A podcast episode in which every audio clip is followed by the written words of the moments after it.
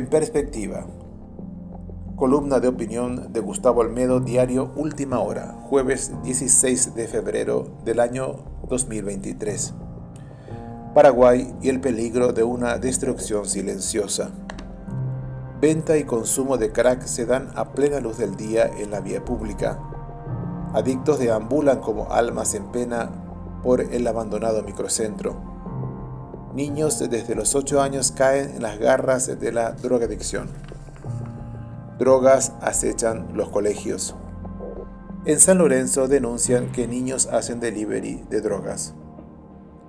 Estos son algunos de los títulos de una serie de investigación que el diario Última Hora viene publicando desde hace unos días.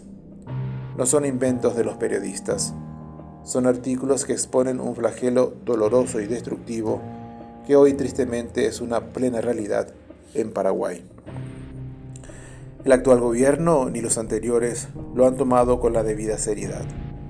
Y la mayoría de los parlamentarios y políticos de los poderes del Estado parecen estar más preocupados por sus cupos para amigos, correligionarios y amantes, por el recutú y las autoasignaciones salariales, antes que por trabajar seriamente contra este problema social sin precedentes.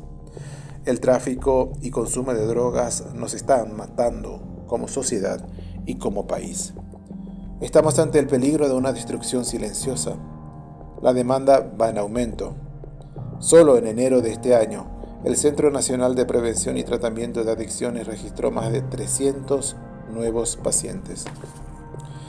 Muchos de estos jóvenes y adultos transitan una senda sin retorno, pues por un lado no todos tendrán la posibilidad de llegar a un centro de recuperación y por otro tampoco el 100% de ellos contará con la fortaleza física, psicológica y espiritual requerida para superar el drama de la adicción. Hay secuelas irreversibles. La situación es grave, pero resulta difícil dimensionarla desde un sillón presidencial, claro está, o una climatizada oficina parlamentaria, o el cómodo sofá de nuestras viviendas. Esta realidad se retroalimenta de problemas históricos y endémicos. Corrupción, desinterés, inoperancia y miedo se mezclan.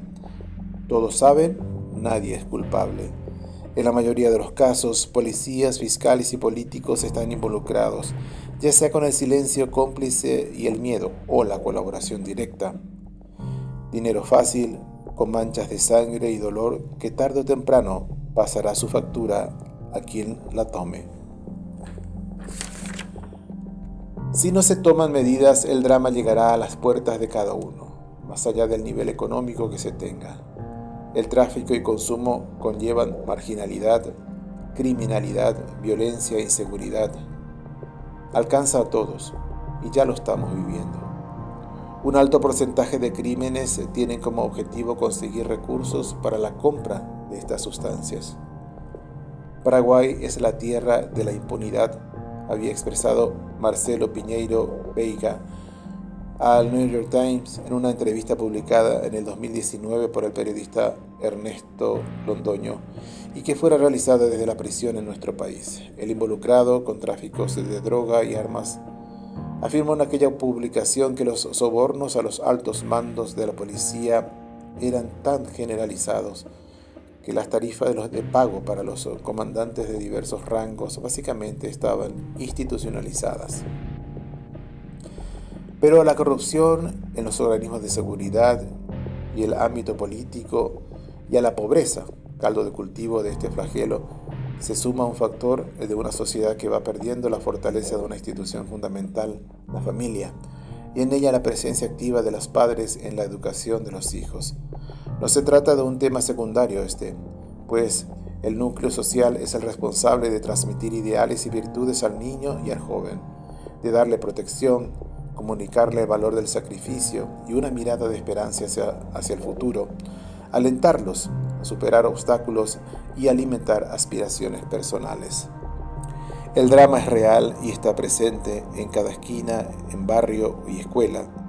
Urge un compromiso ciudadano, así como una política de Estado que involucre a todos los sectores, que combata el narcotráfico seriamente, que cree espacios de sana diversión, que fortalezca la educación integral, que genere opciones laborales y promueva el fortalecimiento de la familia y el matrimonio como factores clave de educación y de construcción de una sociedad más sana.